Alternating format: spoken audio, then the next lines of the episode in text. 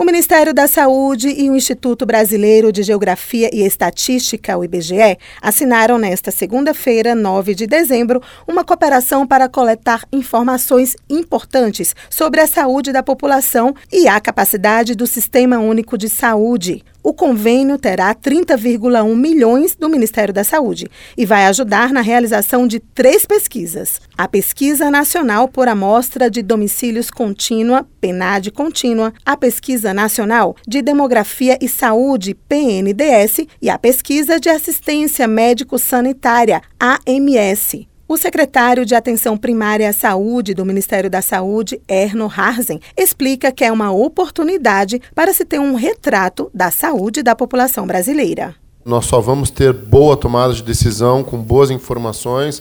Acho que esse é um passo fundamental nesse caminho, não só decisões em nível federal, como as decisões que são tomadas na natureza do nosso sistema de saúde pelos estados e pelos municípios, que com os dados qualificados do IBGE podem chegar no nível de agregação, né, dependendo de cada método de pesquisa, obviamente lá do município, do setor censitário e conseguir entender as suas diferenças intramunicipais, né, intermunicipais, os problemas que às vezes estão só em alguma região do estado, não em outra, e com isso a gente conseguir juntos, como a gente tem feito o ano todo, né, a união do CONAS, do CONASEMS e do Ministério da Saúde, não uma união uh, chapa branca, mas uma união com foco. A definição das pesquisas e dos conteúdos é uma parceria interministerial entre o Ministério da Saúde e o Ministério da Cidadania. A presidente do IBGE, Suzana Cordeiro, ressaltou que essa colaboração trará resultados importantes para o país. De fato, é, essa parceria ela tem um aspecto que visa uma sinergia entre ministérios, né?